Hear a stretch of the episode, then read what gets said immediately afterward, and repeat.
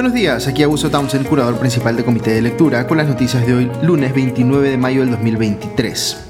Empiezo esta mañana con una eh, nota distinta para referirme al episodio de final de temporada de Succession, la serie de HBO que narra la historia de una familia propietaria de un grupo mediático y cómo los hijos del patriarca se pelean por ver quién sucede eh, en el cargo de gerente general o CEO de la compañía. La serie está inspirada en el caso de Rupert Murdoch eh, y su familia, los dueños de Fox News y de decenas de medios televisivos y, e impresos a nivel global. Hago este comentario cortito porque esta serie es lo más cercano a la eh, perfección en la televisión que he visto en tiempos recientes. Eh, si no la han visto, eh, ahora están sus cuatro temporadas completas en HBO Max. yo les recomendaría cuidarse de los spoilers en las redes y darle una chance. Les juro que solo esa serie justifica la suscripción a HBO Max, aunque por supuesto tienen otras series legendarias en esa plataforma que pueden ver ahí como The Sopranos o The Wire. El trabajo de los guionistas en Succession es sencillamente espectacular, quizá por eso las redes están plagadas de memes salidos de esta serie, pero lo que realmente resulta impactante es la calidad de las actuaciones. Los tres eh, que interpretan a los hijos, Jeremy Strong, Kieran Culkin y Sarah Snook, eh, eh, también quien interpreta a Tom, el esposo de eh, la, hija, Matthew McFadyen, y por supuesto el que le da vida al patriarca, Brian Cox, entregan unas performances que están entre lo mejor que he visto en general, especialmente Strong, que ha interpretado el papel de su vida. Y si eh, han venido siguiendo la serie como yo y estuvieron atentos al episodio de anoche, quizá convengan conmigo en que fue uno de los mejores episodios finales de una serie en toda la historia de la televisión. De verdad que en esta temporada la trama nunca bajó y terminamos con un episodio brutal como nos tiene acostumbrado su creador Jesse Armstrong, pero que eh, cierra con broche de oro y con todo el gravitas requerido, eh, a lo que yo me atrevería a calificar como una de las mejores series de la televisión en toda la historia. Así que bien vale la pena verla si es que no lo han hecho eh, ya. Ok, ahora sí vamos con las noticias y eh, con el resumen de lo que salió en los programas dominicales. Punto Final reveló anoche que el periodista Mauricio Fernandini se ha acogido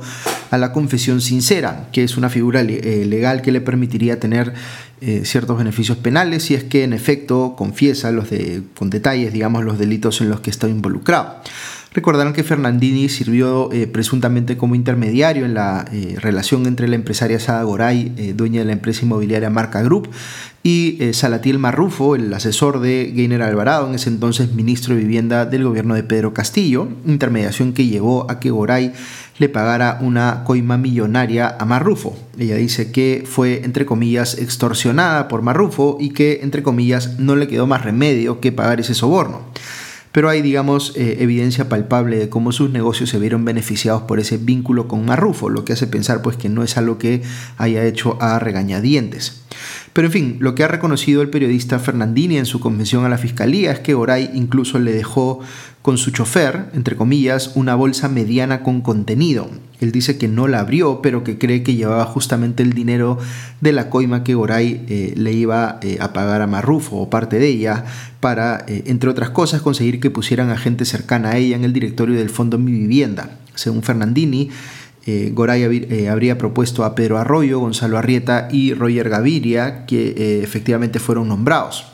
Ahora bien, eh, con respecto a Fernandini, él ha reconocido también que alquiló su departamento eh, a un precio de 10 mil soles mensuales para que este fuese utilizado justamente para las reuniones que sostendrían Marrufo, Goray y eh, su prima, la prima Fernandini, me refiero, Pilar Tejero. Según la declaración de Fernandini, esta última, Tejero habría tenido un rol central en las negociaciones y que fue ella quien le dijo que recibiría del chofer de Goray esa bolsa cerrada que era para Marrufo.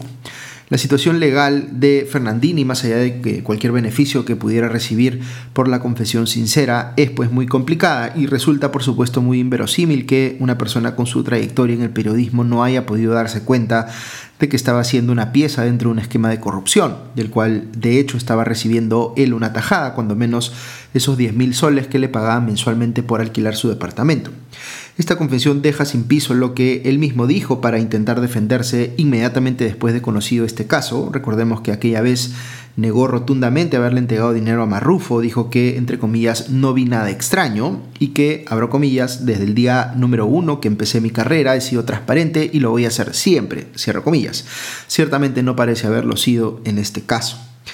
También en punto final se presentó anoche un reportaje que muestra que la congresista de Alianza para el Progreso, Magali Ruiz, acusada de ser una de las que venía recortándole el sueldo a sus trabajadores, estaría amedrentando a su ex coordinadora parlamentaria Cecilia Vázquez luego de que ella testificara eh, en su contra en la Comisión de Ética del Congreso. Dice Vázquez que Ruiz le ha enviado una carta notarial para que se rectifique, pero que además está recibiendo visitas en su domicilio de personas desconocidas y ve autos con placas que no reconocen merodeando su casa.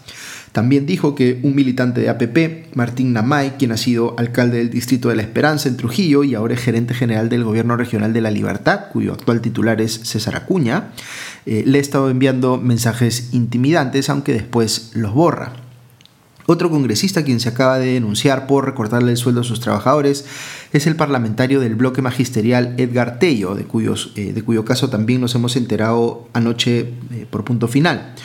Una de las denunciantes es una mujer con 8 meses de embarazo a quien Tello le pidió que gaste el bono extraordinario de casi 10 mil soles que le pagó eh, el Congreso eh, a los trabajadores parlamentarios semanas atrás en comprar un proyector de más o menos unos 5 mil soles para la oficina de Tello. La trabajadora no accedió a ese pedido y lo que hizo Tello en represalia fue recategorizarla hacia abajo para poder reducirle el sueldo. Esta mujer, como les digo, tiene ocho meses de embarazo y también denuncia que la hostigan en el trabajo y que eh, no puede ni siquiera ir al baño sin que tenga que pedir permiso o una nota apuntando sus movimientos.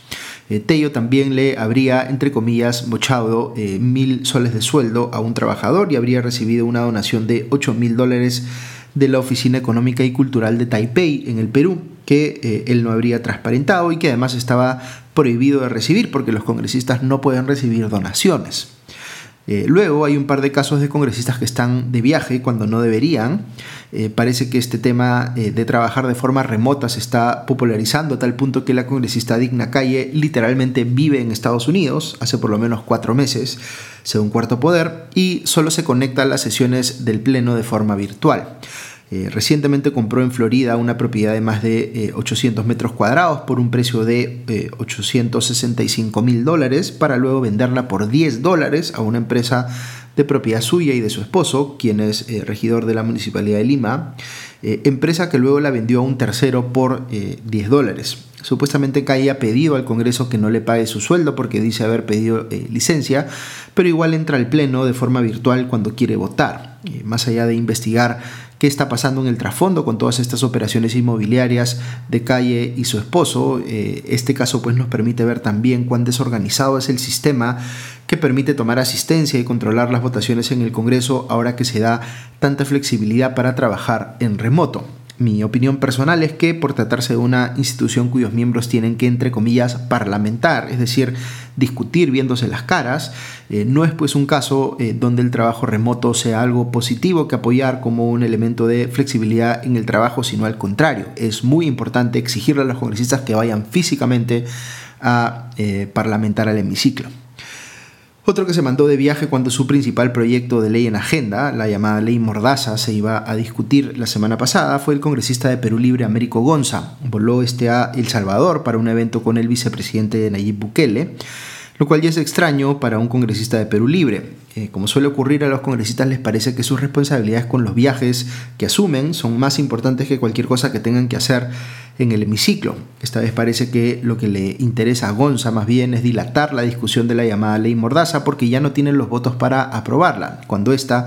que es una pésima propuesta como les he explicado en anteriores podcasts, podría ser sometida de una vez a votación y ser rechazada de una vez por todas.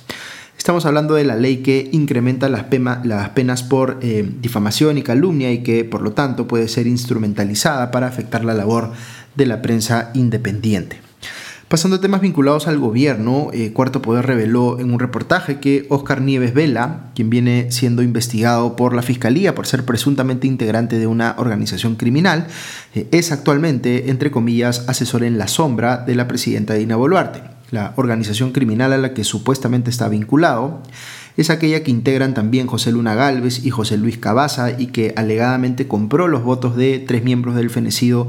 Consejo Nacional de la Magistratura para poder colocar a una persona a la medida en la OMPE, de modo que facilitara pues la inscripción de Podemos Perú, el partido del cual José Luna Galvez es el dueño, eh, como eh, partido político. Eh, el ex asesor presidencial Julio Chiapapietra ha dicho que Nieves se ha convertido en una de las personas más influyentes en Palacio y hasta su hermano, Alberto Nieves, se anda jactando de eso conforme se aprecia en, uno, eh, en unos audios que se han hecho conocidos. Eh, Nieves habría sido el que llevó a Pedro Angulo a ser el primer premier de Boluarte, como recordarán. Eh, en fin, los hermanos Nieves también estuvieron involucrados en un escándalo de fraude electoral en 1995, en la época de Alberto Fujimori. Eh, no sabemos mucho sobre el rol que está teniendo hoy este individuo, eh, Oscar Nieves, en la presidencia y sí es necesario pues, ponerle los reflectores y averiguar más. Ciertamente no tiene un perfil idóneo para estar hablándole al oído a quien ejerce la presidencia. Y la otra noticia vinculada a Dina Boluarte es que su hermano Nicanor está buscando la inscripción de un partido político llamado Ciudadanos por el Perú, para lo cual contaría con el apoyo de prefectos, subprefectos y funcionarios del MIDI, según señala un informe de la Unidad de Investigación del Comercio. Nicanor Boluarte también es asesor informal de la presidenta. Eh, consultado por el comercio, el hermano de Boluarte negó ser el impulsor de este partido, dijo que solo sería, entre comillas, uno más. Eh, recordemos que no tiene nada de cuestionable por sí mismo que alguien quiera crear un partido político, pero sí lo tendría si para esto se contase con algún tipo de apoyo de recursos públicos derivados de la cercanía o la influencia que pueda tener una persona con el gobierno. Eh, entonces lo que habría que mirar aquí es si Nicanor Boluarte se está beneficiando de alguna forma del hecho de que su hermana es presidenta y eh, tiene control sobre, por ejemplo, los prefectos y subprefectos, que como recordarán ustedes en los últimos tiempos, en la época de Castillo, por ejemplo, eh, fueron también instrumentalizados para aprovechar políticamente esas posiciones y utilizarlas para favorecer a quien estaba circunstancialmente en el poder. Así que siempre hay que mirar con mucho cuidado el involucramiento directo que puedan tener los prefectos y subprefectos, que deberían ser cargos técnicos, digamos, en la política partidaria. Ok, eso es todo por hoy. Que tengan un buen día y una buena semana y ya nos escuchamos pronto. Adiós.